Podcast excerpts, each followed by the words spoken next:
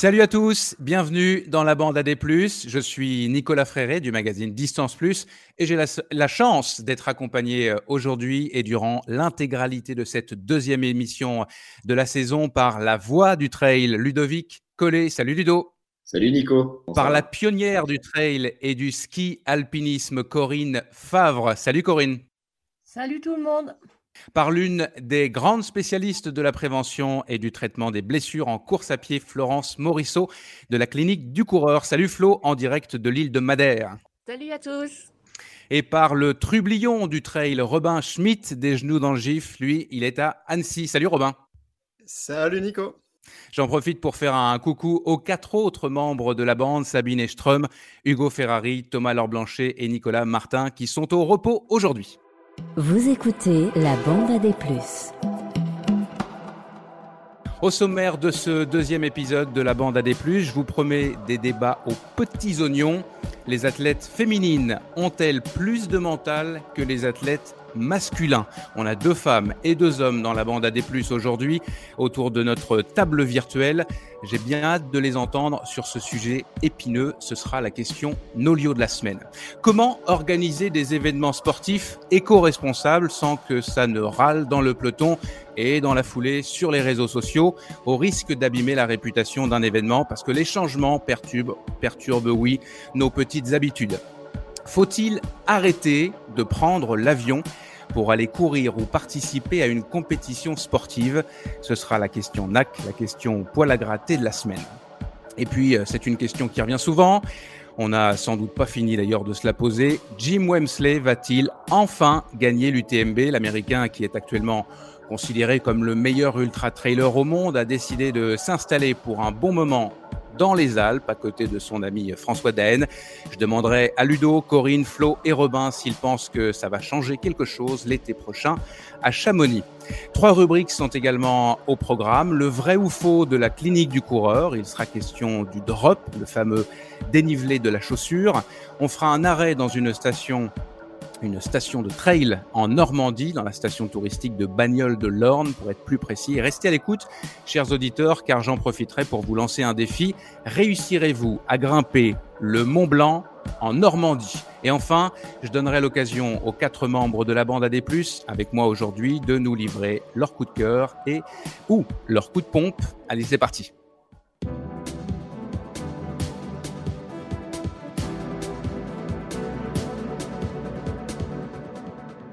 Avant de se lancer dans notre euh, premier débat, je vous propose un petit tour de chauffe et de prendre de vos nouvelles. On commence avec Florence en direct de Madère pour, euh, j'imagine, ta première course de la saison, Florence. Dis-nous tout.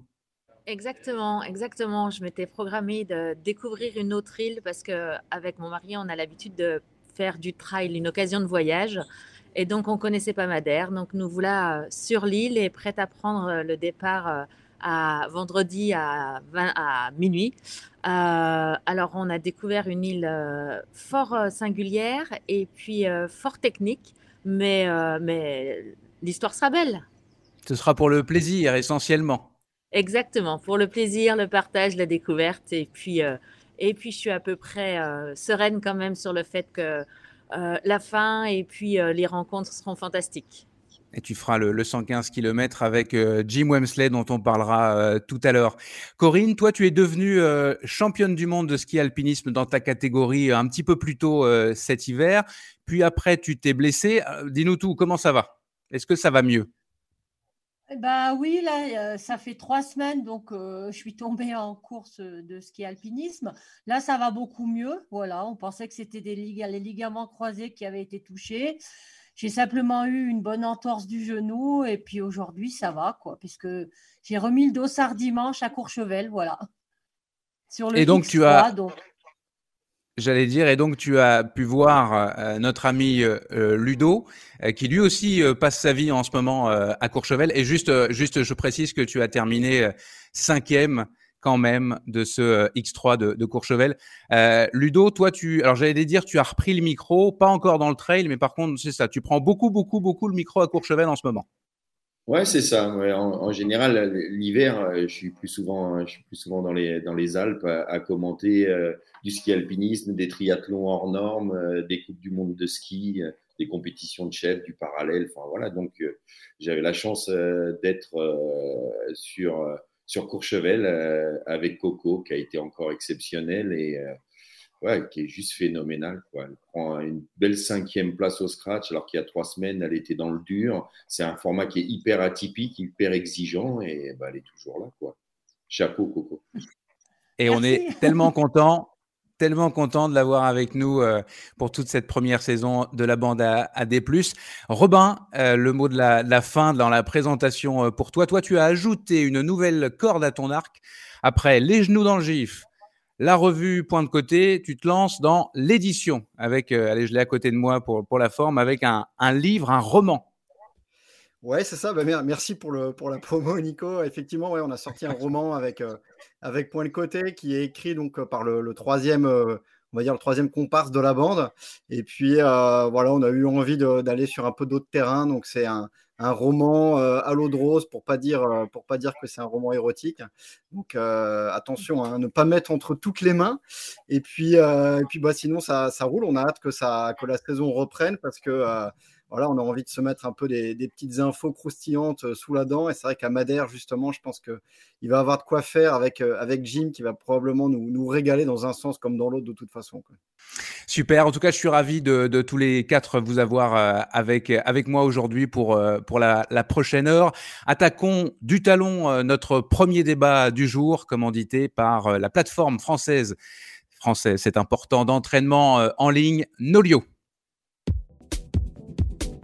La question Nolio.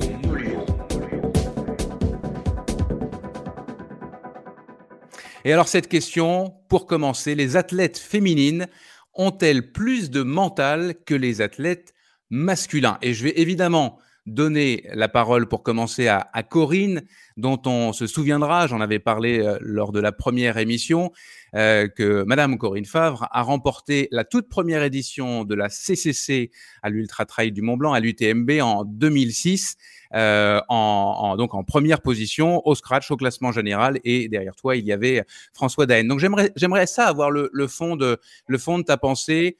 Tu as beaucoup gagné dans ta vie. Qu'est-ce que tu en penses? Est-ce que les femmes ont plus de mental que les hommes?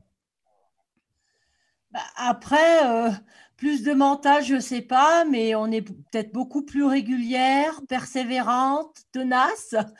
Voilà, et puis euh, peut-être euh, on gère un petit peu mieux l'effort long. Voilà. Après, le mental, je pense que les hommes l'ont aussi. Hein, voilà.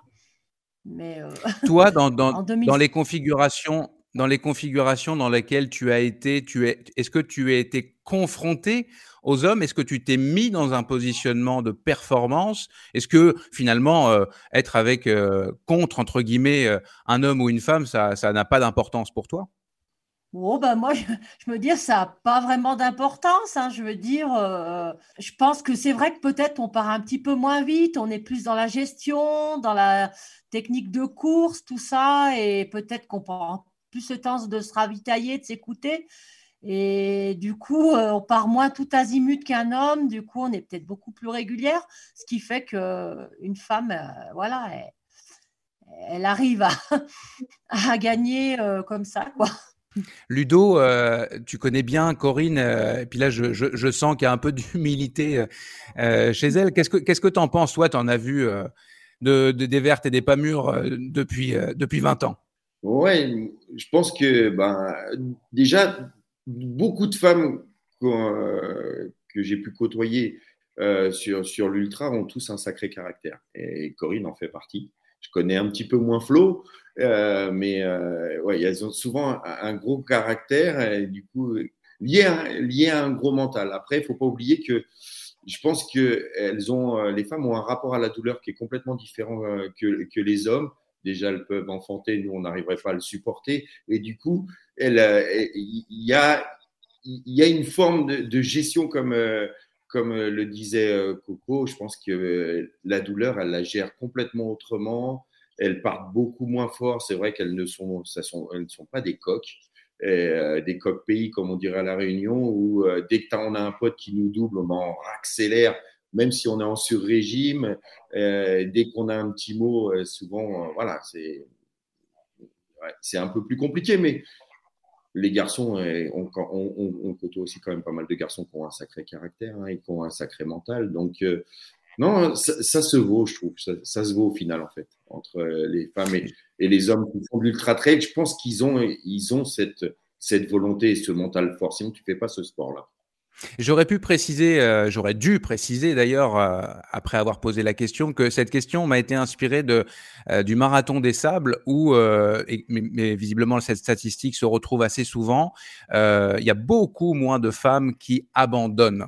sur des épreuves, donc évidemment au long cours, éprouvantes, où, il y a de la douleur, etc.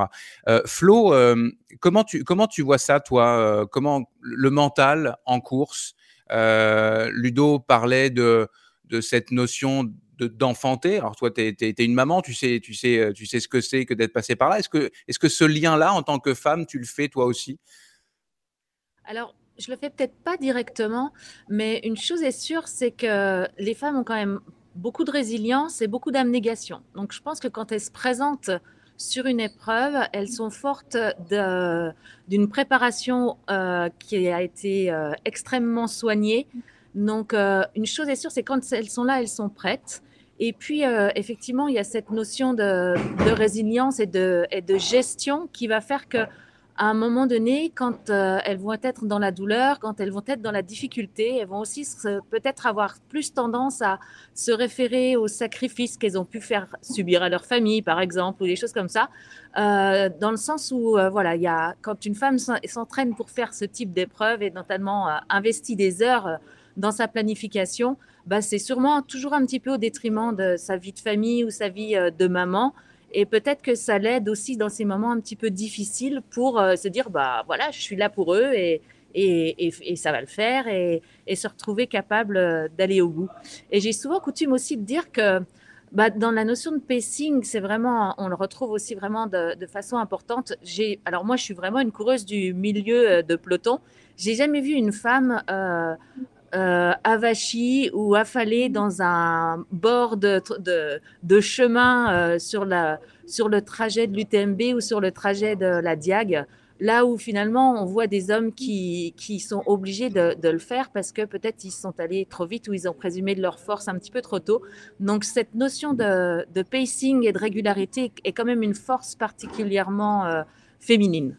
C'est ce que j'allais dire. Euh, euh c'est vraiment on voit souvent les, les hommes dans un état de délabrement. D'ailleurs, ça me permet de passer la parole à Robin parce que c'est c'est un peu sans fond de commerce. Il s'en amuse parfois de des situations dans lesquelles se mettent certains athlètes de, de très haut niveau. Euh, je, on, on, peut encore parler de gym d'ailleurs. Robin, t'en penses quoi de ça? Toi, je suis sûr que tu as plein de statistiques qui t'arrivent en tête là. Ouais, ouais, effectivement. Euh, et je pense que Jim est, un peu le bon exemple de, tout, ce que mes, euh, mes petits camarades ont dit euh, juste avant. le côté un peu égo, le côté un peu je viens pour, pour gagner, je viens pour battre le record, alors que bon, finalement, on vient déjà pour essayer de terminer en bon état et potentiellement faire un bon résultat. donc effectivement, je pense qu'il y, y, a beaucoup, beaucoup plus d'ego euh, chez un mec qui va prendre le départ et comme le disait Ludo, euh, de pas se laisser doubler par un tel, le machin, etc. Finalement, euh, on se rend compte que beaucoup, énormément de coureurs et, même surtout et aussi sur la, la, tête du peloton, finalement, on est animé d'intentions de, et de motivations qui sont pas forcément très très saines et qui peuvent mettre justement en péril la course au bout d'une dizaine, d'une quinzaine, d'une vingtaine d'heures. Et c'est vrai que Jim, après, je suis pas dans sa tête, mais disons, qui nous prouve que euh, bah, finalement, de partir très très vite, de calquer parfois sa course par rapport à un François Den, par exemple, sur, sur la course de quartier de Chamonix, euh, bah, est forcément un moment préjudiciable, et à l'inverse d'une Courtney de Walter, qui, euh, qui finalement est presque bah, la meilleure américaine sur l'UTMB. Donc, c'est, y a, je pense qu'il y a beaucoup, beaucoup de, d'ego, de, montrer, de, voilà, et finalement, au bout de 20 heures, il y a un juge de paix et, ça ne se, ça se passe pas du tout comme, comme prévu. Quoi. Mais comme bon, là, on est en train de parler d'ultra, c'est vrai que c'est peut-être là où c'est le plus, euh, le plus palpable, mais euh, est-ce que euh, est-ce qu'il y a un peu de bêtise chez les hommes qu'il n'y aurait pas chez les femmes? Robin, peut-être? Ouais, c'est sûr. Ou, ouais, bah, vas-y. non, vas-y, vas-y, place à la jeunesse. On va. Avec son grand sourire, Robin, j'argumenterai après. Vas-y, vas-y. Non, mais c'est encore une fois, c'est ce que disait Ludo tout à l'heure. Euh, ouais, il y a un peu de bêtises, tu vois, même sur, euh, même sur des kilomètres verticaux. J'en ai fait un il y, a, quelques semaines bah voilà, il y a plein de mecs qui sont partis hyper vite. Et puis euh, les deux premières filles, euh, c'était Christelle Doal et Candice Fertin. Et ben finalement, elles sont parties très tranquillement, enfin très tranquillement, elles sont parties à leur rythme en fait, euh, un rythme qu'elles ont pu tenir jusqu'à l'arrivée. Et je pense que Corinne a exactement la même stratégie sur un kilomètre vertical. c'est simplement pas présumer de ses forces et, faire sa propre course sans calquer par rapport à l'adversaire, par rapport à un chrono qu'on avait imaginé, etc. Donc, je ne sais pas si c'est une question d'intelligence, mais c'est euh, ouais, c'est de la sagesse en fait. Je trouve que les femmes sont beaucoup plus sages euh, sur les courses, et pas forcément d'ailleurs que sur les longues distances. On peut très bien exploser sur un kilomètre vertical au bout de 10 minutes. Hein. Là-dessus, il n'y a pas de problème. Effectivement, tu fais bien de, de, clarifier les choses. Ludo, parole au vieux. Bah, c'est, c'est exactement ça. C'est que encore une fois, euh, l'homme a quand même euh, souvent un gros, gros ego et quand tu te fais doubler, euh, bah, suivant la personne que c'est, euh, t'acceptes pas forcément. Et en plus, j'ai tellement de témoignages de femmes quand c'est des femmes qui doublent les hommes et que les gars se mettent à réaccélérer, à souffler comme des bœufs parce que il faut surtout pas arriver derrière une nana et, ça les fait péter. Ça, c'est, c'est tous les week-ends, tous les week-ends. Corinne, est-ce que tu veux ajouter un, mot à ça? Tu, on, a, on, a, on, a, loué visiblement ton intelligence, ta, gestion, etc. À travers, euh, à travers toi, toutes les, toutes les femmes d'ailleurs.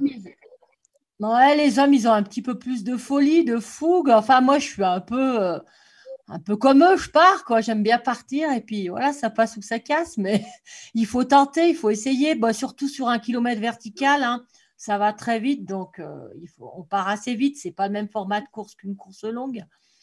Donc voilà. on, parlait de, de, de Courtenay, euh, de Walter, mais il y a aussi euh, Camille Héron, Ruth Croft. on a eu Sylvain Cusso récemment dans un, cadre un peu différent avec Manon, Manon Board. je pense aussi à, Marianne Hogan, euh, la, québécoise Marianne Hogan, qui, est capable de tenir euh, à des vitesses euh, assez folles et qui est capable d'avoir des résultats au, scratch assez exceptionnels. Est-ce que, alors là, j'ai donné quelques noms et puis il y en a d'autres évidemment, mais est-ce que ce sont des exceptions, ces femmes-là dont on parle? Est-ce que quelqu'un peut prendre la balle au bout? il y a évidemment le, côté exceptionnel des capacités physiologiques, euh, évidemment exceptionnelles. Euh, il y a aussi un truc qu'il faut peut-être euh, peut souligner, c'est que bah, évidemment en proportion sur, sur toutes les courses, il va avoir une proportion, une majorité, une grande majorité d'hommes. Et finalement, on va aussi se retrouver dans des, dans des situations de course où les hommes vont être à la bagarre en fait directement et, euh, les, femmes vont être un petit peu plus espacées parce qu'elles sont un peu moins nombreuses. Et en fait, il va pas non plus avoir une confrontation euh, directe en fait du fait qu'elles sont euh, qu'elles sont moins qu'elles sont moins nombreuses. Et ce qui permet aussi bah, peut-être plus facilement, en tout cas, de d'avoir une course régulière et en tout cas de faire sa course et pas la course par rapport aux autres. Je prends l'exemple d'un grand raid par exemple où bah, tout de suite il va avoir un, un gros peloton d'hommes et puis des femmes un petit peu plus un petit peu plus dispersées. Euh, et, voilà, et ça va permettre aussi bah, de se retrouver un peu plus seul et de gérer sa course et pas de la gérer par rapport aux autres. Et je trouve que finalement, la physionomie des courses fait que euh, bah, chez les hommes, euh, voilà, l'ego va être encore plus euh, mis, à mal, on va dire. Peut-être que cette situation changerait s'il y avait des, une vraie différence, en tout cas des vrais départs hommes-femmes, ce que je ne souhaite absolument pas, bien sûr. Mais, mais peut-être que ça rebattrait un petit peu les cartes et qu'on aurait peut-être des, des explosions un peu plus fréquentes chez les féminines.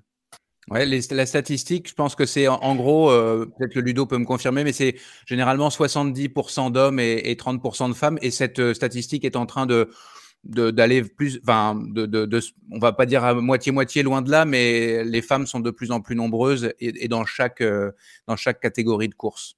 Ludo, tu me confirmes que tu me confirmes ça ah Je pense qu'effectivement, ça, je pense qu'effectivement, ça pourrait changer, mais il faudrait aussi que la densité des filles à haut niveau augmente. Et ça, c'est clairement quelque chose qu'on est sûrement en train de voir euh, arriver. Euh, mais euh, c'est ce que tu expliquais tout à l'heure, c'est vraiment ça. Là. Les femmes ne sont pas en, compétition directe avec leurs concurrentes. Donc, elles ont le temps de. Elles ne sont pas polluées par cette notion-là. Par contre, s'il y avait plus de densité de femmes à, très haut niveau, comme les filles dont on parlait à l'instant, bah, c'est sûr qu'elles seraient sûrement elles aussi prises par cette préoccupation et potentiellement polluées dans leur, dans leur gestion de course par la fille qui est juste derrière ou la fille qui est juste devant. Et est-ce que je force pour aller la rattraper ou est-ce que je continue à être dans mon allure, etc. Donc je pense qu'il y a une notion de densité aussi. Hmm. Merci. Je, je conclus, euh, à moins que l'un de vous veuille, rebondir là-dessus, mais sur euh, l'étude de, de, Guillaume Millet, enfin les études sur, euh, sur la fatigue, lui, il a, il a pu montrer que les femmes avaient moins de fatigue musculaire à effort, à effort égal. Donc là, on n'est pas dans le mental, mais on est quand même dans un début d'explication de quelque chose. Et d'ailleurs, Guillaume Millet relance là son, une, nouvelle, une nouvelle étude pour aller un peu plus loin, une étude, une étude collaborative. On a publié une, un article là-dessus sur, sur Distance Plus. Est-ce qu'on passe à la page suivante ou est-ce que vous avez un, quelque chose à rajouter? Il faut parler de. Non, non, Jim, c'est à la fin. euh, et puis, je, reviens un instant sur, euh, sur Nolio que j'ai cité tout à l'heure. Euh, si vous ne connaissez pas euh, encore, je vous invite à, à, vous rendre sur la plateforme d'entraînement en ligne, donc N-O-L-I-O.io. Avec la bande AD+, Nolio vous offre deux mois gratuits pour un compte premium avec le code LBAD+, tout en lettres. Le plus s'écrit P-L-U-S donc. Vous écoutez la bande à des La deuxième question du jour, comment organiser des événements éco-responsables, c'est évidemment à la mode et heureusement, sans provoquer les foudres des, couleurs, des coureurs râleurs. Euh, ce qui m'a inspiré cette question, j'étais euh, au trail de la, de la Cité de Pierre en Aveyron euh, en, mars et euh, mon camarade Guillaume Prax, l'organisateur, euh, s'est fait euh, engueuler, on va dire les choses comme elles sont, par à peu près un tiers du, du peloton, parce qu'il avait décidé, il avait décidé que l'intégralité de ses ravitaux allait être bio, il n'y avait pas de plastique, beaucoup sont rentrés là-dedans aussi, et il n'a pas trouvé de solution euh, aujourd'hui encore euh, pour euh, mettre le soda, le coca, etc. dans, des, dans des bonbonnes. En tout cas, pas du bio. Donc, il a décidé radicalement et a assumé de ne pas mettre de, de, soda à l'arrivée et sur les ravitaux. Ça a fait des esclandres. donc voilà, ça c'est un changement généré par des volontés éco-responsables des organisateurs. ça, vous, ça, vous évoque quoi ce genre de, de, de réaction des coureurs? Là, on parle d'un tiers des coureurs. C'est pas une ou deux personnes qui s'expriment sur les réseaux sociaux en disant euh, que, que la course était pourrie. C'est un phénomène important. Florence. Moi, j'avoue que ça me fait un peu mal à mon sport. Parce que très clairement, on fait ce sport-là pour découvrir des endroits, pour découvrir des régions, pour voir des gens, pour se pour compétitionner, j'allais dire, euh, face à nous-mêmes, et en même temps parce qu'on est des amoureux de la nature, pour des amoureux de, des sentiers et des terrains variés. Et je me dis que pas être en capacité de s'adapter à des habitudes qu'on nous a données, c'est un petit peu triste et pas être capable de s'adapter à des mesures euh, qui sont faites pour préserver notre terrain de jeu, ça l'est encore plus. Donc j'avoue que sur le coup, ça m'a fait un peu mal à mon sport. Je me suis dit, zut, euh, je me reconnais pas dans cette communauté. Euh, est-ce qu'on est devenu un petit peu enfant gâté? C'était des questions qui, qui voilà, qui j'étais un peu vexée. D'ailleurs, ça suscite une autre question. Euh, est-ce que l'organisateur doit répondre aux desiderata de, de ces acheteurs de dossards Je les appelais comme ça un petit peu euh, euh, pour faire polémique. Ludo, toi, tu en as encore une fois en la matière, tu as dû en voir pas mal. Ouais, j'en vois pas mal. Et puis, tu sais, enfin, moi, ça fait quelques années que, alors, pas forcément ceux qui se sont plaints là, hein, j'y étais pas, mais je les appelle ouais, les consommateurs. Donc, euh, et euh, j'essaye de, euh, bah, de temporiser un peu. Après, je pense que Guilhem, si ça avait été annoncé, s'il explique sa démarche, il n'y a pas de raison quand les, coureurs prennent un dossard, achètent un dossard, ils doivent aussi lire le règlement et ils viennent découvrir cette course et ils doivent savoir que l'organisateur a, choisi que ça soit complètement complètement bio et, que, et, éco-responsable. Donc, euh, c'est toujours un petit peu dommage de, voir euh, des personnes monter au créneau comme ça. Après, euh, aussi, peut-être que Guilhem, puisqu'il n'avait pas d'autres moyens, il essaye de faire au mieux. Donc peut-être qu'il encore cette année, il aurait peut-être pu utiliser des, des, bouteilles plastiques, je ne sais pas, pour, pour tout ce qui était pétillant. Voilà, et trouver peut-être un juste milieu en attendant de trouver la bonne solution. Je ne sais pas. C'est intéressant parce que je, parlais il y a quelques jours encore à, Gilles Bertrand. On a parlé de plein de sujets, dont celui-ci il organise euh, le, le, Tarn Valley euh, Trail euh, très très prochainement.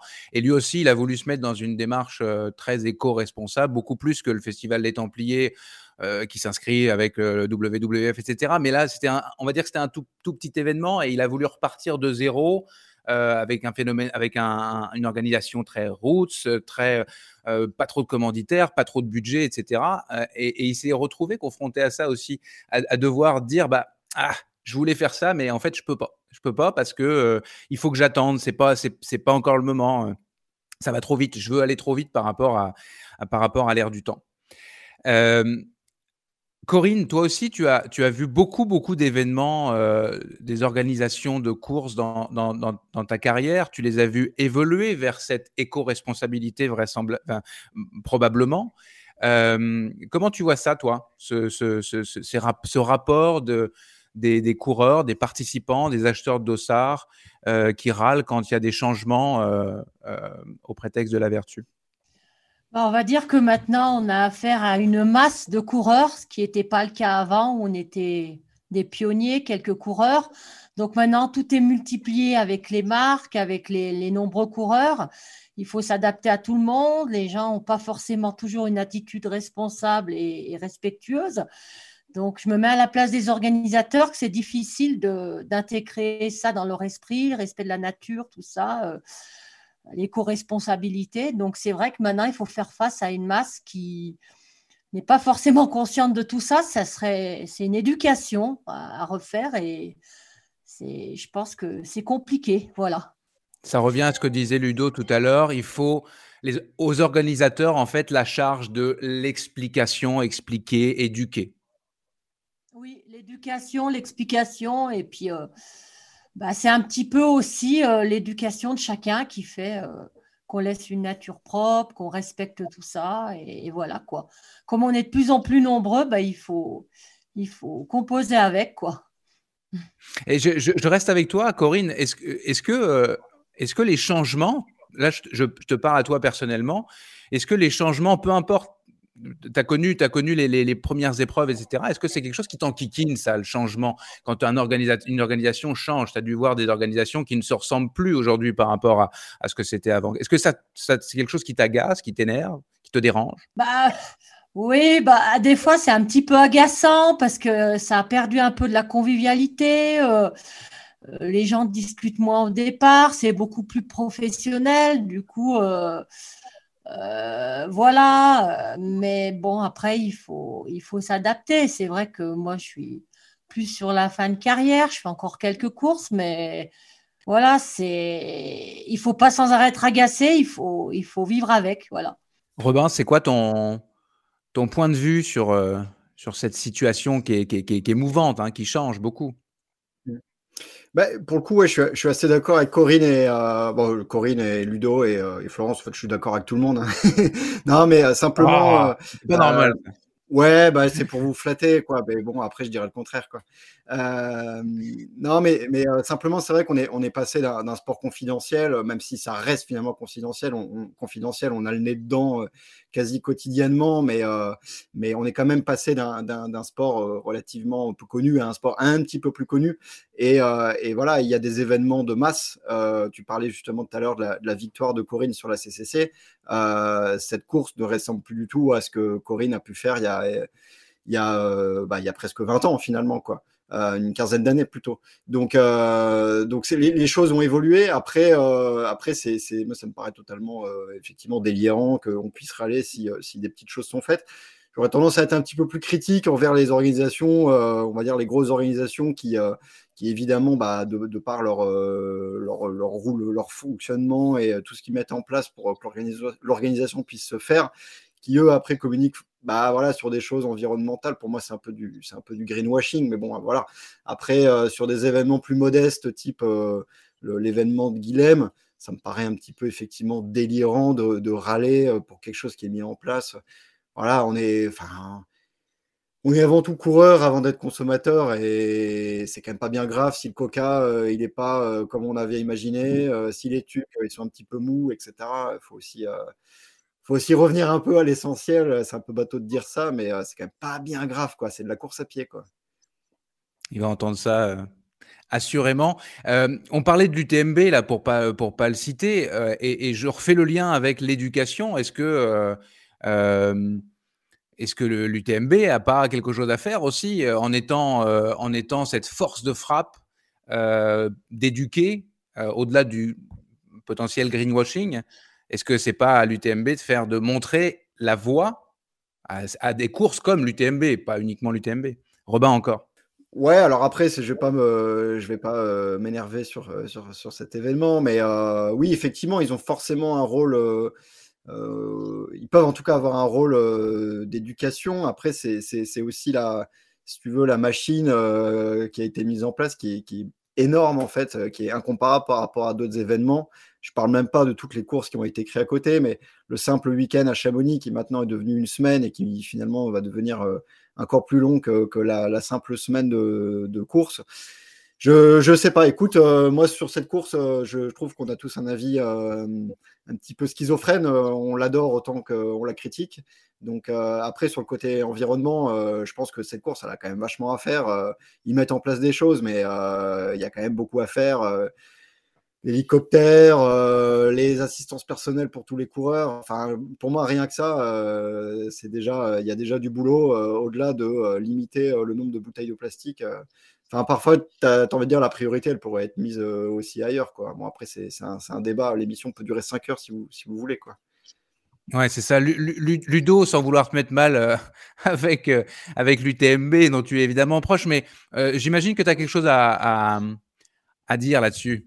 Non, mais je pense que eh ben déjà, on prend, on prend trop l'exemple de, de l'UTMB. Il n'y a pas que, que l'UTMB euh, comme course, quoi. Et, et je pense qu'ils essayent de montrer, comme le disait euh, Robin, ils essayent de montrer l'exemple par rapport à, à, eux, leur entité et ce qu'ils euh, fournissent. Mais euh, je trouve qu'ils prennent déjà beaucoup de place dans le paysage du trail et de l'ultra trail. Donc, si c'est en plus eux qui doivent, encore une fois, donner l'exemple à tous, je suis pas sûr. Oui, ce sera, ce sera même pas, ce sera même pas bien pris. Euh, je crois, Ludo, euh, euh, après, je te passe la parole, Flo. plutôt que de parler de l'UTMB, est-ce que, comme bah, je peux vous poser la question à, tous les quatre d'ailleurs, est-ce qu'il y a un, une organisation comme ça que vous avez envie de mettre en avant parce que justement, elle est avant-gardiste en, en, matière d'éco-responsabilité, de comment on doit organiser, on devrait organiser un événement euh, aujourd'hui Est-ce qu'il y, a un nom comme ça que, vous sortez du chapeau? Robin, euh, je vois que tu lèves la main. Ouais, bah c'est ma course préférée, hein, c'est la plus belle, c'est la montée de la Tournette. Donc pour les Annéciens, ils vont connaître, tu pars du, euh, lac, tu parles de Talois et tu montes, à la, tu montes au sommet de la Tournette. Bah, si tu veux, en termes d'éco-responsabilité, il n'y a absolument rien. Quoi. Si tu veux, enfin, je veux dire, l'inscription, elle coûte 10 euros, tu peux t'inscrire le jour même tu montes à pied, tu redescends à pied. Euh, ça, c'est un bon exemple d'événement éco-responsable. Après, évidemment, tout ça n'est évidemment pas faisable quand tu quand organises une course à La Réunion, quand tu organises un UTMB. Mais je suis complètement d'accord avec Ludo. On se focalise complètement sur cet événement euh, qu'est l'UTMB bah, parce qu'il euh, y a la compétition, parce qu'il y a le paysage, parce qu'il y a un super speaker à l'arrivée. mais mais il n'y a, y a pas que ça il y a aussi des milliers et des milliers de, petites courses qui font les choses très simplement, euh, avec des moyens euh, très modestes et finalement qui, je pense, ont très peu d'impact, euh, enfin, ou un petit impact environnemental, voilà, hormis le fait de s'être déplacé sur la course et d'avoir acheté un petit peu de ravitaillement. il y a aussi plein de courses qui font les choses correctement. Après, c'est forcément, comme le disait Corinne, la masse des coureurs qui va créer bah, tout un tas de complications. Flo, je t'ai presque coupé la parole tout à l'heure. Non, pas du tout. Mais moi, je voulais juste euh, faire un, une petite, euh, un petit parallèle où finalement, je me suis rendu compte que quand on parle d'éducation, bah, parfois, ça vient des gens qu'on ne soupçonne pas. Et je me souviens très bien quand mes enfants étaient euh, encore à l'école primaire et qu'ils avaient été visiter une déchetterie, comment ils étaient tyranniques avec nous à la maison pour euh, qu'on soit euh, euh, contraint finalement de mieux trier nos déchets. Et je me dis que plutôt que d'attendre un changement des grosses organisations, peut-être que les enfants tyranniques, ça peut être les petites organisations qui vont finalement donner des habitudes aussi aux, participants, aux coureurs, qui seront dans l'attente d'avoir ce, même type de, peut-être de contraintes qui n'en seraient plus après sur des plus gros événements. Donc, euh, je trouve que effectivement, parfois c'est des petits exemples et des petites, euh, des, petites, des petites organisations qui peuvent vraiment euh, impacter de façon positive le comportement des gens. Eh ben, je suis sûr que pas mal d'entre elles vont, vont t'entendre. Allez, c'est l'heure de jouer un peu au vrai ou faux. La rubrique vrai ou faux par la clinique du coureur. Alors écoutez bien, Corinne, Robin et Ludo seulement, je vais faire une affirmation et vous allez me dire si selon vous cette affirmation est vraie ou fausse. Florent, je t'ai mis euh, volontairement hors jeu parce que tu donnes cette information dans tes formations de la clinique du coureur assez régulièrement. L'affirmation. Le drop. Le, non, le drop, t'as pas le droit de bouger, t'as pas le droit de, de, faire de signe. Le drop est la caractéristique de la chaussure de course à pied qui détermine le plus la performance. Je rappelle que le drop, c'est le dénivelé entre l'avant et l'arrière d'une chaussure. Robin, est-ce que c'est vrai ou est-ce que c'est faux? Je pense que c'est faux. Le drop, faux pour Robin. Corinne, est-ce que le drop est la caractéristique de la chaussure de course à pied qui détermine le plus la performance? Euh, Moi, je pense que c'est faux aussi. De faux. On... est-ce que, est, est que tu te positionnes, euh, mon cher Ludo? Ouais, ça sera un troisième faux.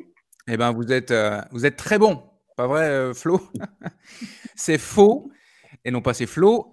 Euh, selon les, données scientifiques les plus fiables, c'est le poids de la chaussure qui a le plus d'influence euh, sur la performance. Je vous cite quelques chiffres notables que j'ai puisés dans le livre de la, clinique du coureur, euh, La santé par la course à pied que je vois là. C'est assez impressionnant. Plus une chaussure est lourde et plus le coureur consomme de l'oxygène. Près de 1% d'oxygène en, plus consommé pour chaque 100 grammes euh, dans les pieds de plus.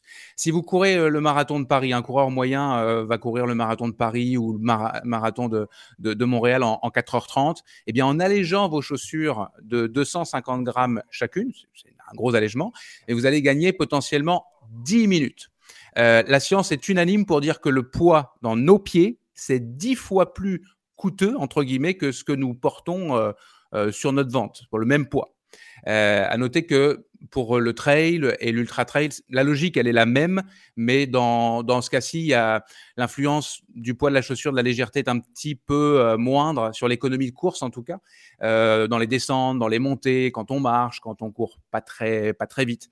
Donc euh, voilà, pour toutes les autres caractéristiques de la chaussure, dont le drop, eh bien, ce serait surtout de la, la spéculation et, des arguments commerciaux.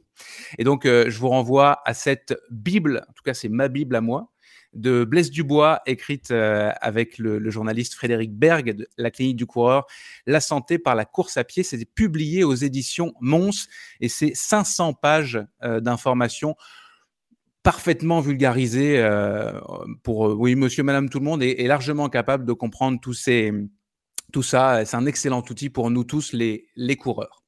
On passe à la question polémique de la semaine. La question NAC. Je vais vous donner la question NAC dans quelques instants, mais je veux d'abord vous faire entendre le message de William de la marque de nutrition euh, sportive NAC, euh, qui séduit les athlètes d'endurance euh, au Québec et qui va commencer à le faire assurément en France, puisque les, produits sont maintenant, les premiers produits en tout cas, sont maintenant disponibles en France, et notamment les toutes nouvelles barres énergétiques au caramel macchiato et au mocha. On l'écoute. Salut à tous, c'est Will, le cofondateur de NAC, la marque de nutrition sportive d'ultra distance. Avec NAC, on vous permet d'éviter les pics et les crashs de glycémie ou encore tout autre inconfort gastro-intestinal. On a développé notre science de l'ultra-énergie, un mix de glucides, de protéines et d'électrolytes pour vous donner une énergie ultra longue durée. Et en plus de ça, c'est éco-responsable parce qu'on utilise des protéines végétales écologiques. Donc retrouvez nos produits, nos bars, nos gaufres ou encore nos poudres protéinées pour la récup sur nacbar.com. Utilisez le code LBAD plus pour 15% de rabais. Allez, on se voit dans les trails. Donc je vous rappelle le code LBAD+, le signe plus cette fois-ci comme dans la bande AD+. Allez, on passe donc à cette fameuse question NAC. Faut-il arrêter de prendre l'avion pour aller courir ou participer à une compétition sportive? On avait parlé, euh, ça avait beaucoup jasé lorsque euh, Xavier Thévenard, qui a remporté euh, encore l'UTMB, les, toutes les courses de l'UTMB, l'OCC, la CCC, la TDS et, l'UTMB à trois reprises, quand il a décidé qu'il ne voulait plus voyager au nom de la, protection de la planète, bah, ça a fait, ça a fait beaucoup, beaucoup jaser. Ça fait, je pense, aussi beaucoup réfléchir. plusieurs coureurs maintenant dans, dans leur communication vers le public insistent sur le fait qu'ils songent à réduire leur nombre de déplacements à l'année, à défaut de, complètement les annuler. Puis il y a aussi les critiques. Cette semaine encore, je voyais sous, la publication de, Sylvain Cachard, champion de France de, course en montagne, qui se faisait une joie et qui exprimait sa joie d'être en, stage de prépa à l'île de la Réunion. On va derrière, le gars se fait descendre euh, parce que parce qu'il a eu le, malheur de, voyager. Donc je vous pose la question euh, à tous euh, est-ce qu'on arrête l'avion ou pas? Allez, je vais poser la question à, Flo puisque tu es à Madère. Alors ouais, en fait moi j'ai un avis assez. au ça m'a demandé de réfléchir pour me faire un avis, parce qu'au départ, je pensais ne pas en avoir un. Et en fait, je pense que c'est vraiment personnel à chacun parce que je me dis que le gars qui se réjouit d'aller sur l'île de la Réunion faire son entraînement de course en montagne, ben peut-être que lui, toute la semaine, il fait de l'entraînement caché parce qu'il n'a pas de voiture ou il fait le choix de ne pas avoir de voiture et il fait tous ses, tous ses déplacements à vélo. Et du coup, bah, je me dis que lui, dans son capital consommation ou euh, empreinte carbone, bah, ce qu'il n'a pas finalement euh, dans sa vie de tous les jours, il le met en une fois pour aller sur l'île de la Réunion bah, peut-être que c'est à lui que ça appartient, c'est son choix, mais c'est pas moins, euh, en tout cas, c'est pas euh, plus contestable que celui qui prend sa voiture tous les jours pour aller travailler. Donc, je crois que ça, ça, devrait être une réflexion personnelle en se disant voilà, mais moins, mais plus. Euh, bon, bah, allez, cette année, c'est correct pour moi d'aller faire deux courses en prenant l'avion parce que à côté, j'ai j'ai fait gaffe dans mes déplacements perso et j'ai eu ma petite contribution euh, citoyenne à pas trop euh, mettre d'empreinte carbone.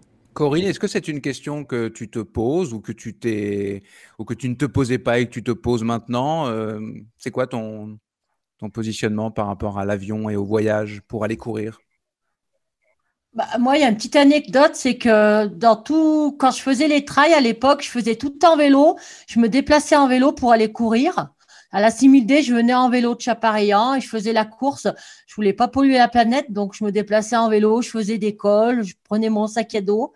J'avais cette démarche-là et j'ai passé le permis plus tard que les autres. Voilà. Après, euh, maintenant, je veux bien croire que les sponsors, ils obligent un petit peu euh, les coureurs à voyager plus, à faire les courses là-bas. Euh, c'est vrai que moi, j'ai pris quelques fois l'avion pour aller courir à La Réunion, aux États-Unis, au Mexique à l'époque, parce que j'avais des sponsors qui me payaient les courses. Donc après, je conçois très bien que quelquefois, bah, on doit y aller euh, pour les sponsors. Et voilà. Mais bon, moi, j'étais plutôt euh, faire tout en vélo. voilà. Oui, c'est plus facile, c'est plus difficile d'aller à la Réunion en vélo quand même. oui, c'est plus difficile. En passant, euh, pour les auditeurs, tu as gagné la, diagonale des fous trois fois. Bon, ça se dit, ça, se passe bien. Euh, Ludo, qu'est-ce que tu en penses, toi? Tu connais très bien Xavier, d'ailleurs, j'imagine que vous avez jasé ça plusieurs fois. Bien sûr, et, je respecte euh, tous les athlètes qui décident de, moins voyager. Je suis assez d'accord avec, avec Flo qui dit qu'après, c'est une notion d'équilibre. Mais moi, j'en ai, enfin, toi, ça commence à me casser les pieds, pour pas dire me casser les couilles, quand euh, on, nous fait toujours tous culpabiliser qu'on peut pas prendre l'avion, qu'on peut pas faire ci. Je veux dire, si on se mobilisait tous une fois pour toutes pour euh, combattre le lobby pétrolier, il y a bien longtemps qu'on aurait trouvé des nouvelles énergies et qu'on aurait pu, euh, qu'on pourrait voyager, qu'on pourrait faire pas mal de choses sans polluer la planète. Donc, c'est le pour et contre. Je suis assez d'accord avec Flo, c'est une question d'équilibre. Si pendant toute ton année, euh, tu as fait attention à tout et que tu dois euh, voyager une fois ou deux et que tu y restes pour tes vacances et tu vas pas uniquement pour la course, ah, il n'y a pas de drame. Quoi. Il est parti s'entraîner. Euh, oui, comme tu dis, on peut pas aller à la Réunion en vélo. en natation, ça commence à faire long. En bateau, ça prend des mois. Enfin, tu vois. voilà, moi, mais c'est pour tout pareil, quoi. C'est qu'on nous fait tous culpabiliser, tous culpabiliser, mais soyons tous solidaires, manifestons tous pour que euh, l'État ou les États nous entendent parce que euh, pour l'instant, personne n'est prêt à combattre le lobby pétrolier, quoi. Et du coup, euh, ben, on stagne, alors qu'il y a plein de choses qui pourraient fonctionner. Donc, c'est vrai, ça m'ennuie un petit peu qu'on soit tous obligés de, de, se justifier si on doit prendre l'avion. Là, on en parle, hein, pas question nécessairement de, se justifier, mais en tout cas, c'est vrai qu'il y a cette, il y a cette tendance où, euh, même, même avec ma question, on, sent que les athlètes sont invités à se positionner, au moins.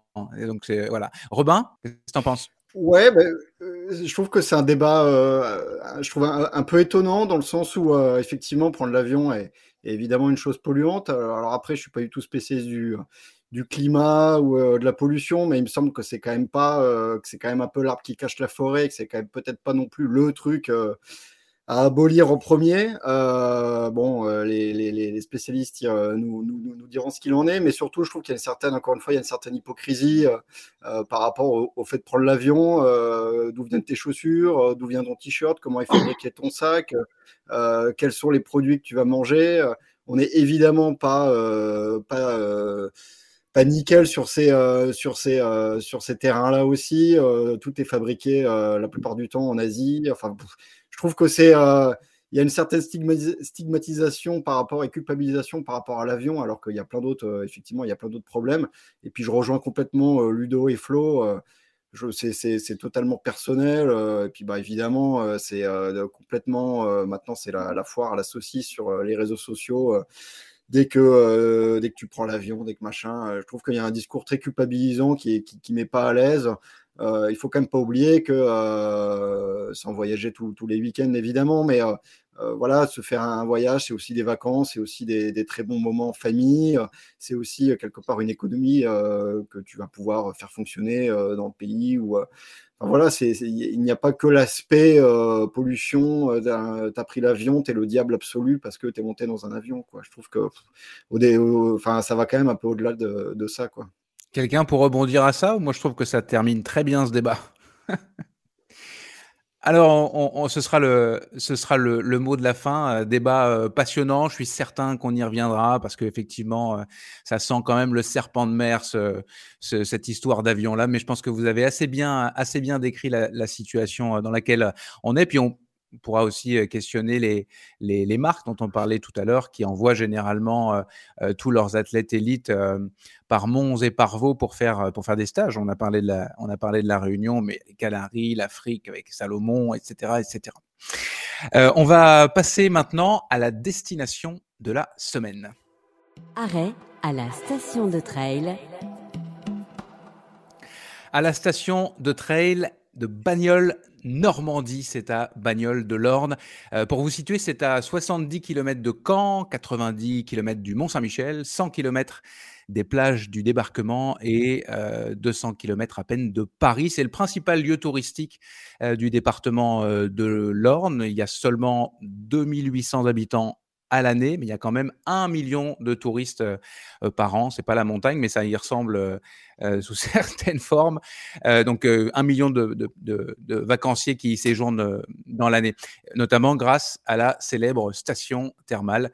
il faut dire que c'est la seule dans, tout le Grand Ouest de la France. En passant, il faudra goûter, je suis normand, hein, il faudra goûter au camembert bio local et c'est la région des poiriers. Donc il faut aussi goûter au poiret. Le poiret, c'est comme le cidre, mais à la place de la pomme, on a de la poire. Alors, on revient à, nos moutons. J'ai eu la chance d'aller découvrir la station de trail de, de la semaine dernière. Il y a 250 euh, km de sentiers super bien balisés avec des niveaux de difficulté de, de vert à noir. Il y a 12 parcours au total, dont un de presque 60 km et 1000 mètres de dénivelé. Il y a aussi euh, plusieurs ateliers qui sont très chouettes pour faire des, bonnes grosses séances de, qualité en, trail, technique, montée, montée courte, montée longue, c'est pas mal. Euh, J'ai testé pour ma part euh, d'abord un petit parcours bucolique de 10 km avec Davina qui m'a accueilli dans, la station de trail. Puis j'ai enchaîné le lendemain avec un superbe 25 km qui m'a mené aux gorges de Villiers. Alors des gorges en Normandie, c'est quand même exceptionnel. On longe une petite rivière sur un single track, puis on remonte tout en haut pour dominer les, les gorges. C'est assez impressionnant. Euh, ce qui m'a frappé, c'est la diversité des sentiers, puis les paysages. Encore une fois, je suis normand, je suis plutôt habitué aux paysages euh, de Normandie, mais là, c'est très vallonné. Il n'y a pas des, des côtes, euh, des côtes monstrueuses, mais ça monte tout le temps. Ça, enfin, ça monte ou ça descend tout le temps. Les parcours sont, sont très changeants et, et, dynamiques. C'est en gros, c'est des paysans, même quand on est quand on est normand. Euh, il faut s'attendre quand même à, des belles petites sections marécageuses et à avoir les pieds euh, bien trempés à, euh, la fin. Ce que j'ai adoré, c'est d'être, bah, c'est ça, surpris par par l'environnement, les massifs forestiers en Normandie. On connaît évidemment, on est habitué, mais alors les barres rocheuses et des pierriers, euh, qui date de l'ère glaciaire, ça c'est assez, euh, c'est assez surréaliste. Rien que pour ça, je dirais que ça, que ça vaut le coup. Euh, pour terminer, la bande AD+, vous, je le disais tout à l'heure dans, dans le sommaire, vous lance un défi, cap ou pas cap. Au Québec, on dirait game ou pas game, de grimper le Mont Blanc à la station de trail Bagnole Normandie. Vous avez euh, jusqu'au 5 juin pour cumuler donc 4808 mètres de dénivelé, c'est le Mont Blanc. Euh, toutes celles et ceux qui réussiront euh, à remporter, qui réussiront ce défi, remporteront, ils auront le choix entre un dossard sur l'une des épreuves du Bagnole Normandie Trail, ça c'est à la fin du mois de septembre, et il y a notamment un 100 km, soit un panier euh, garni de produits locaux. Donc voilà, c'est une bonne occasion d'aller faire un, petit week-end, un petit week-end choc à Bagnoles. Pour vous inscrire, je, je, vous donne pas tout ça ici et, connaître le règlement complet je vous renvoie à la page Facebook de la station de trail Bagnole. Normandie. Donc voilà, évidemment, je vous recommande personnellement cette station de trail et vous retrouvez toutes les informations sur euh, l'application OnPiste qui regroupe les stations de trail, de marche nordique, de VTT, etc. Vous pouvez tout télécharger euh, quand vous allez euh, courir ou, ou, marcher. Puis vous avez la carte, vous pouvez avoir l'audio pour vous guider, etc., etc. Vous écoutez la bande à des plus. Je vous propose une quatrième et dernière question. Alors, quelle question? Un serpent de mer, encore une fois, de la spéculation comme on aime. Euh, Jim Wemsley va-t-il enfin gagner l'UTMB Alors, Jim, il est venu euh, trois fois à Chamonix, deux abandons, une cinquième place. C'est pas, pas, pas complètement ridicule, mais c'était en 2017. En plus, c'était l'année avec François Daen et, et, et, et, Kylian Jornet. Il est arrivé assez loin derrière, mais il, s'était bien repris euh, euh, sur la fin. Alors, il l'a dit plusieurs fois, hein, c'est un objectif de vie pour lui et euh, bah, il, il, fait en sorte de, de, se donner les moyens puisque, euh, alors généralement, si je ne m'abuse, il vient quand même plusieurs semaines à l'avance, mais là, il a décidé carrément de s'installer dans les Alpes, dans le Beaufortin, à côté de, François Daen, avec qui il est devenu, euh, il est devenu ami. Je donne la parole tout de suite à, Robin. Je sais que c'est un de ses sujets de, de, prédile, de prédilection. Est-ce que, euh, est-ce que tu y crois à la victoire de, Jim Wemsley, qui serait évidemment le premier Américain homme, parce que les femmes, il y en a, elles l'ont gagné largement, euh, à gagner l'UTMB. Robin. Et alors effectivement, hein, si Jim est obsédé par, euh, par l'UTMB, euh, moi je suis obsédé par Jim, donc euh, évidemment je vais suivre ça avec, euh, avec beaucoup d'attention. Alors après, est-ce qu'il va gagner? Bah, Ça dépend s'il s'achète un cerveau d'ici euh, d'ici fin août. non, non, plus, plus sérieusement, c'est bah, il nous a montré en gagnant plusieurs fois la Western, en, en, battant des records un peu partout euh, qu'il avait une, une, base extrêmement forte, hein, une, une, vitesse euh, hyper élevée, euh, et il est très très bon partout. Euh, il l'a montré aussi euh, sur des courses, peut-être on l'attendait un petit peu moins, type Sierzinal ou Grand Raid, même si Grand Raid, bah, pareil, il va pas au bout, il finit dans les buissons, mais, mais il était quand même bah, plutôt très à l'aise dans le technique et dans les longues montées. Donc c'est un, un, gaillard, c'est une grande tige très très forte. Après, après le, problème, en fait, son seul adversaire, c'est lui-même. quoi. C'est la façon dont il va gérer sa course, la façon dont il va partir surtout, et, la façon dont il va passer la nuit. Et ça, c'est une grande différence avec, euh, par exemple, la Western States, qui se passe que deux jours avec très peu, enfin, en tout cas des, variations de température, mais bien moindres que, que, autour de Chamonix, où il peut faire très très chaud la journée et très froid la nuit, euh, des ascensions très longues. Mais, euh, mais ça, je pense qu'à la limite, il sait le gérer. Je pense que son, vraiment, son, son plus grand adversaire, c'est lui-même. Et c'est la façon dont il va commencer la course et la gérer. On a, on a bien vu lors de la dernière édition qu'il part avec François. Euh, Est-ce que c'était la bonne solution? On a l'impression qu'il voulait tout de suite se porter à l'avant. Euh, alors j'imagine qu'avec François, ils avaient fait une sorte de petit, de petit pacte euh, ou une petite stratégie, mais je pense que je pense que clairement il peut gagner son niveau d'un point de vue purement physique, physiologique et même mental. il n'a rien, rien à prouver, mais mais la clé sera sera évidemment dans la gestion de la course, la manière dont il va partir et passer et passer cette nuit on, se souvient surtout que ça a couiné entre, euh, bah, finalement, entre l'Italie et, la Suisse, là, entre le Grand Col Ferré et la Foulie. Donc, euh, ça va finir par le faire. Euh, peut-être pas cette année parce qu'il y a un jeune, jeune espoir catalan, Kylian, qui, qui, sera, là. Mais, à terme, peut-être dans, d'ici, peut-être dans 30 ans, ça, ça pourra le faire. Mais ceci dit, il se donne deux ans, hein, si j'ai bien compris. Il, est parti pour s'installer un an, un an et demi. Donc, il se donne euh, au moins l'occasion, alors peut-être pas dans 30 ans, mais de, retenter sa chance. Euh, de retenter sa chance l'année prochaine. Euh, Ludo, tu le connais bien, toi aussi, tu l'as vu. Puis les Américains, tu en as vu un paquet passer la ligne d'arrivée de, de l'UTMB. Enfin, tu les as vus partir à 18h à Chamonix avec l'envie d'être le premier Américain, puis souvent arriver, mais jamais, jamais sur le, bah, si sur le podium, oui, mais pas sur le, pas en première place. T'en penses quoi, toi? Tu le vois gagner ou pas un de ces quatre? Ah oui, un de ces quatre, mais pas cette année. Euh, après, c'est vrai que bon, Robin a, bien cadré la, situation. C'est un garçon à titre personnel pour qui j'ai beaucoup d'affection, qui a été là avec Kylian à un moment où ça allait pas pour moi et, euh, j'ai pu faire un fabuleux repas avec eux et tous les deux remonter le moral et, ça m'avait fait beaucoup de bien à l'époque. Euh, mais c'est vrai que son plus grand ennemi, euh, c'est lui-même. Et puis, je crois que dans le, sommaire, tu as annoncé comme quoi c'était, si je me trompe, le, meilleur trailer au monde. C'est ça que tu nous bah, dit. J'ai dit, j'ai dit plus exactement qu'on le considérait parce qu'après, c'est quoi le meilleur, c'est quoi le euh, en tout cas, si on reprend l'expression, je pense que physiologiquement, les records qu'il a à son actif, on peut considérer que c'est un des, c'est le meilleur. Bon, après, voilà, euh, il n'est pas le meilleur tant qu'il n'a pas gagné l'UTMB. Non. Ouais, et puis, enfin, il y a, enfin, c'est pour moi le plus rapide. Ça, c'est indéniable, c'est le plus rapide. Est-ce que c'est le meilleur au monde? Je suis pas sûr. Effectivement, il nous a montré, Robin l'a bien redit, euh, j'étais sur le parcours euh, quand il, euh, il a fait un petit peu n'importe quoi à la Diag, où il a, il y avait, c'est vrai qu'il y avait les vidéos, il y avait beaucoup de médias, où il est capable de, de monter, de partir comme un avion après un ravitaillement, le Maïdo, et puis il fait popcorn, et on est obligé de lui indiquer le chemin pour retrouver les secours. Et il n'était plus du tout là. Euh, là, euh, sur la dernière édition, euh, effectivement, il part avec François. Alors, bien sûr, comme il, comme il avait été son pacer, ils se sont vachement rapprochés, ils sont devenus très intimes, très amis. François le conseille. Mais là, sur cette édition, il a un gros coup de fatigue, un gros coup de sommeil et il décide de s'arrêter.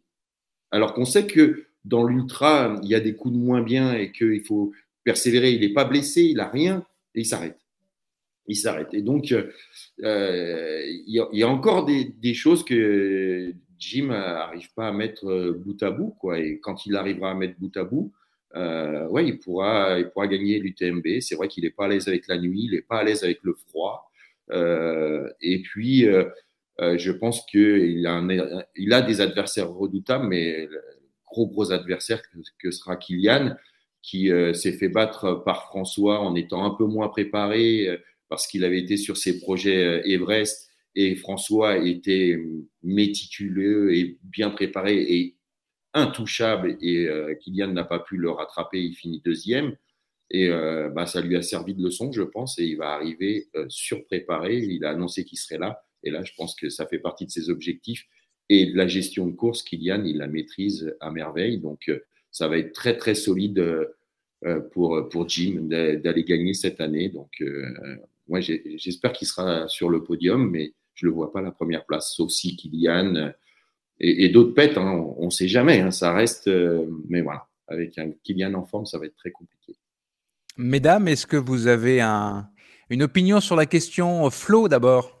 Qu'est-ce que tu en penses, toi? Bah, C'est vrai que moi, c'est vrai que moi, je me dis que mettant tous les atouts de son côté et puis avec les qualités athlétiques qu'il a, euh, il est aussi en capacité de se, se rapprocher de coach euh, mental et de, et de gens extrêmement performants, extrêmement bienveillants pour l'amener à ses objectifs. Donc, euh, je pense qu'effectivement, il y arrivera. Après, euh, les arguments de Ludo euh, sont fort recevables. Et c'est vrai qu'avec un Kylian Jornet hyper prêt et hyper affûté, ça va être compliqué. Mais du coup, la victoire n'en serait plus, plus, que, plus que belle. Corinne, est-ce que je te laisse le mot de la fin sur, sur, sur Kylian? Est-ce que tu n'as pas l'air d'être très. C'est pas le sujet qui t'enflamme le plus Non, parce que. Moi, je, pour tout vous dire, euh, Jim Wesley, je le connais pas. Il doit avoir la trentaine. Je vois même pas comment il est physiquement. Donc, je cache pas que je le connais pas. Donc, j'ai pas vraiment d'avis sur la question. Tout ce que je sais, c'est que beaucoup de gens qui sont venus à Chamonix, des Réunionnais, tout ça, eh ben, ils ont toujours été surpris par cette gestion de course parce qu'il y a le froid, il y a l'altitude. Il y a beaucoup de gens qui se font avoir parce que Chamonix, euh, l'UTMB, c'est quand même quelque chose, voilà. Mais c'est vrai que j'ai pas trop d'avis parce que c'est pas un coureur que je connais, quoi. Voilà. Donc. Euh, eh ben, c'est une anecdote qui est amusante en soi. Voilà. Euh, je vais, je, vais, je, vais, je vais laisser le mot de la fin à, Robin. On a commencé avec toi, Robin, et je finis avec toi. Juste, il y a, y a, une notion qu'on n'a pas abordée sur euh, la distance, parce qu'on parlait de oui, il a gagné la Western States, euh, c'est un 100 miles aussi, etc. Mais c'est pas du tout les mêmes, les, mêmes, euh, les mêmes durées d'efforts euh, intenses aussi. faire l'UTMB, c'est mmh. quoi C'est 6 heures de plus, c'est 7 heures de plus que, que la Western State. C'est 14 heures la Western et puis c'est c'est 20 heures au mieux l'UTMB. Est-ce que ça, c'est un élément qui, dans, dans le cas de, de Jim, peut, au-delà de la nuit, au-delà de la gestion, tout ça, ça, ça, ça peut rentrer en ligne de compte? Oui, évidemment. Et puis la vitesse moyenne ne va pas du tout être la même. Une Western States, euh, bah maintenant, Jim euh, explose à chaque fois euh, les, records et se gagne, si je dis pas de bêtises, aux alentours de, de 11 km/h. ce qui n'est pas évidemment le cas sur, l'UTMB où bah, le coureur va être amené même à ce top niveau, même un Kylian, un Pau Capel, un Xavier, un François, a, beaucoup marché au bout d'un moment, enfin en tout cas dans les montées. Donc c'est une autre gestion. Ça va être, va, ça fait appel aussi à, des groupes musculaires. Là, je parle bien évidemment sous le, contrôle de Florence, mais en tout cas des, une façon euh, peut-être euh, biomécanique un peu différente. Et je pense que Jim est, vraiment un coureur qui aime courir pour le coup. Euh, là où il a vraiment réussi, c'était des courses où il pouvait cavaler avec ses grands compas de type Western States ou les 100 km sur route où il est passé à quelques secondes du record.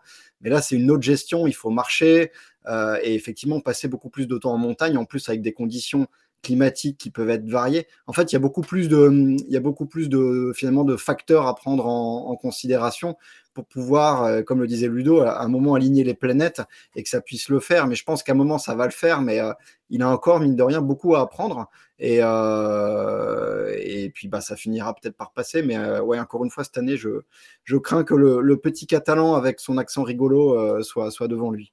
Moi, je, me souviens quand même de cette, toujours cette anecdote. Bah, C'était en 2017, quand il arrive tout seul à Courmayeur, puis qu'il prend tout son temps, il mange des chips, il fait répond à 12 interviews il n'a pas du tout envie d'y aller. Il a l'air d'être en pleine forme. Il n'a pas fait 80 km et euh, il attend, euh, il attend en gros François et, Kylian et puis euh, il repart avec eux. il explose après. C'est ça qui est bon, c'est très étonnant. Mmh.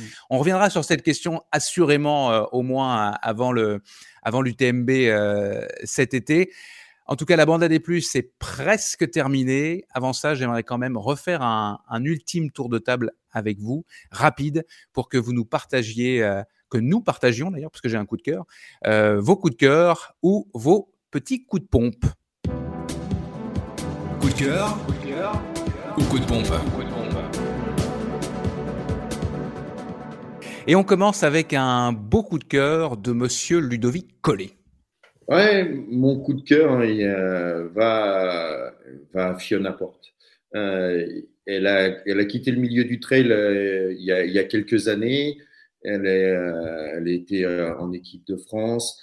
elle a décidé d'avoir un enfant. Et puis là, ça fait maintenant presque un an qu'elle qu est de retour. Et, elle, est, revenue très très vite à un, très, bon, très bon état de forme. Et euh, on l'a vu bah, avec Coco qui finit cinquième et Fiona qui remporte son premier X3 pour sa première participation, où elle a fait une course très très complète en n'ayant pas encore le meilleur des matériels, matériel en, ski alpinisme, mais elle a encore une marge de progression et pourtant le record de cette épreuve était déjà bien haut avec Laura des planches. Donc euh, ouais, c'est mon coup de cœur et je suis très très heureux de la voir revenir en ski alpinisme et aussi dans le trail. Euh, voilà, une nana de plus avec euh, un gros caractère et des vraies belles capacités sportives. Donc, j'ai hâte de voir la suite. Et, et le X3, c'est trois disciplines en une. Hein. C'est, euh, euh, je ne sais plus exactement ouais, l'heure, mais il y a du trail, du ski alpinisme et du vélo. Ouais, non, là, ouais, euh, sur la formule hiver, tu pars avec une montée sèche en vélo. Tu as 13 km 9 pour un peu plus de 900 de, de D+, en vélo. Et puis, tu vas faire ta transition, tu pars pour un, un trail qui fait euh, 6 km 400 dans la neige avec 180 D+. Tu reviens à la transition et tu chausses euh, ta paire de, de ski et, euh, et, tu montes à la Solire et là, tu as 980 mètres de D+, euh, à faire sur 4 km 5. Donc, tu as un mur, tu as quasiment un euh, au final. Et bah, chez les hommes, ça se gagne en, en, moins de, en moins de deux heures et chez les féminines, je suis en train de me mettre une colle tout seul. Mais, Corinne va t'aider. Je crois que c'était 2,23 ou 2,33. Enfin, je ne sais plus. J'ai, j'ai, euh, Corinne, j'allais te, donner, j'allais te donner la parole, donc tu peux, tu peux aider Ludo si tu, si tu as la, la réponse. Oui, mais je, je, pense que Fiona, elle a mis 2h22, il me semble. Voilà. Voilà. c'est, voilà. c'est toi, tu as terminé. Toi, elle Corinne, tu tourné, as terminé. Hein, puis en plus, elle est maman et tout maintenant. Et elle est costaud. Elle est revenue. C'est bien. C'est une bonne nouvelle. Corinne, toi, tu as plutôt un coup de pompe. Bon, ben moi, c'est peut-être plus euh, la prise de conscience, la protection de la nature, euh, l'avenir de la planète par rapport à tous ces trails. J'espère que ben, les gens auront conscience de ne pas jeter les déchets, d'être responsables et comme il y a de plus en plus de gens qui courent, c'est devenu très à la mode. Et moi, ça serait plus sur la prise de conscience des coureurs, le respect de la nature. Voilà. Je n'ai pas d'exemple particulier. Moi, c'était plus un, ouais, un coup de pompe, un petit peu du pessimisme. Mais bon, j'espère qu'il y aura une prise de conscience euh, avec tous les sorts du trail à, à l'avenir. Voilà. On va espérer. Flo, j'allais redire Coco. Flo, toi, c'est un ah, un coup de pompe avec un, une espèce de petit coup de cœur aussi. Mais est-ce que je peux changer? Parce qu'il y a eu un truc hier ah, qui m'a fait ma non, journée. Moi, je l'aimais bien. Ah bon, allez, bon, vas-y. ouais, non, juste euh, parce qu'en fait, je me rends compte que j'ai bientôt 50 ans et qu'en fait, il me faut pas grand-chose pour me mettre des étoiles dans les yeux. Hier, euh, on a fait une rando avec mon mari, histoire d'appréhender un petit peu la technicité du terrain sur Madère. Et euh, à la montée vers le sommet Pico, Pico Ruivo, quelque chose comme ça, de, de l'île, bah, j'ai croisé Courtney de Water, qui a été juste fantastique, avec qui j'ai échangé, allez, même pas cinq minutes, mais c'était juste plein, char, chargé de plein de bienveillance, de gentillesse, d'émotion. Alors moi, je suis pas très people, j'ai même pas pensé à lui demander une photo avec elle ni rien, mais j'ai gardé ça très de façon très euh, très spontanée et c'était un peu euh, euh, voilà, à 49 ans, j'avais des étoiles dans les yeux. Voilà, j'avais envie de le partager. Eh ben, Robin, lui aussi, a, des étoiles dans les yeux assez régulièrement quand il quand il décrit la prestance et le look de folie de Courtney de Water. Tu termines avec un coup de cœur, toi, Robin. Ouais, alors ça aurait pu effectivement être pour Courtenay, hein, qui est vraiment euh, déjà, déjà une légende. Euh, ouais, ouais, gros coup de cœur pour, euh, pour Stéphane Brognard et surtout l'entraînement et, puis les, idées un petit peu d'entraînement qu'il a, parce qu'il va débumer, partir de, chez lui, là, de, des Vosges, de Rochesson plus exactement, et, monter au sommet du Mont Blanc. Donc en fait, il a tracé une, une ligne, mais vraiment directe, qui part de chez lui et qui arrive donc au sommet du Mont Blanc, une ligne droite, hein, vraiment tracée à la règle. Et donc, il va tracer tout droit, azimut total, comme il dit, pour aller jusqu'au sommet du Mont Blanc. Euh, et, du coup, bah, il faut un petit peu se préparer à ça, hein, parce que ça ressemble mine de rien à une Barclay, euh, euh, voilà, hors sentier. et pour se préparer à ça, donc il fait bah, soit ce genre de, petite aventure. Là, la, cette, la semaine dernière, il a, il a fait un, il a tracé un cercle et puis donc il s'est baladé bah, vraiment sur sur le cercle. Donc j'ai trouvé ça absolument fabuleux. dès qu'il y a une rivière, il est obligé de la traverser. dès qu'il y a une forêt, bah, il va tout droit. Donc euh, voilà, on est euh, par rapport à ce que disait euh, Corinne, là c'est vraiment la, l'inverse total de, des, activités de masse et des, courses où il y a plein de monde, c'est la, solitude totale, tout seul. je crois qu'il n'y a même pas ses chiens parce qu'il pourrait se faire mal. Et puis il bivouac quand il est fatigué. Enfin voilà, c'est un peu, c'est un peu du off extrême, mais ouais, ça me plaît vachement de, de, faire son truc comme ça un petit peu dans son coin. Euh, je trouve ça génial, quoi. Mais euh, même si je pense que c'est super dur pour le coup. Assurément, mais un gros waouh pour lui, effectivement. Moi aussi, j'ai un petit coup de cœur euh, pour quelqu'un qui est beaucoup seul aussi. Et c'est une Normande. Elle s'appelle Marie Léoté, alias Louti Run sur les réseaux sociaux. Elle s'apprête, elle, à boucler un tour du monde en 650 marathons euh, quotidiens. Euh, seulement six coureurs, une femme et, cinq hommes sont, parvenus euh, à, faire ce tour du monde, en tout cas avec les règles qui sont imposées par la WRA, la World Runners Association. Marie, elle est partie toute seule en 2019, un petit peu avant la Covid, du Portugal. Sans équipe technique pour l'épauler, juste avec une poussette où elle transporte ses, affaires. Elle a couru jusqu'à présent 24 000 km à travers euh, l'Europe, l'Amérique du Nord et l'Amérique du Sud. Et elle va maintenant euh, traverser euh, l'Australie avant de boucler son tour. Elle récolte en plus au passage de l'argent pour l'ONG Women for Women International, une organisation qui aide les femmes victimes des conflits les plus violents dans le monde à reconstruire leur vie. Je vous renvoie d'ailleurs à la série de quatre articles que nous avons publiés sur Distance Plus. C'est une série qui est signée Maria Semergian donc à lire sur, euh, sur Distance Plus.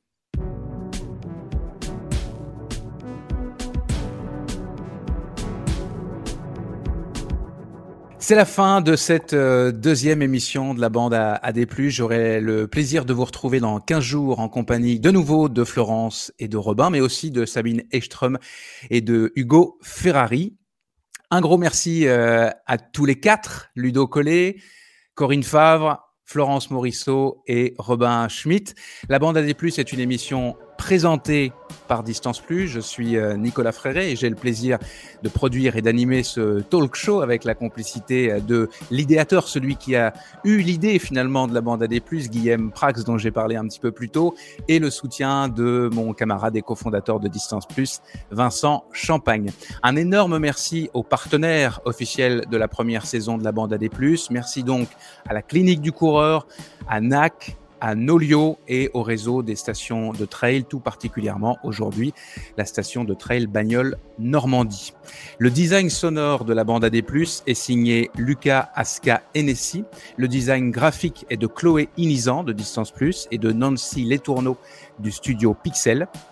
La couverture de l'émission superbe est l'œuvre de Mathieu Forichon de Déboss et des Bulles qui fêtera euh, ses 10 ans cette année. Et puis euh, l'émission est réalisée techniquement à distance, mesdames, messieurs, depuis Montréal au Québec par les productions Arborescence.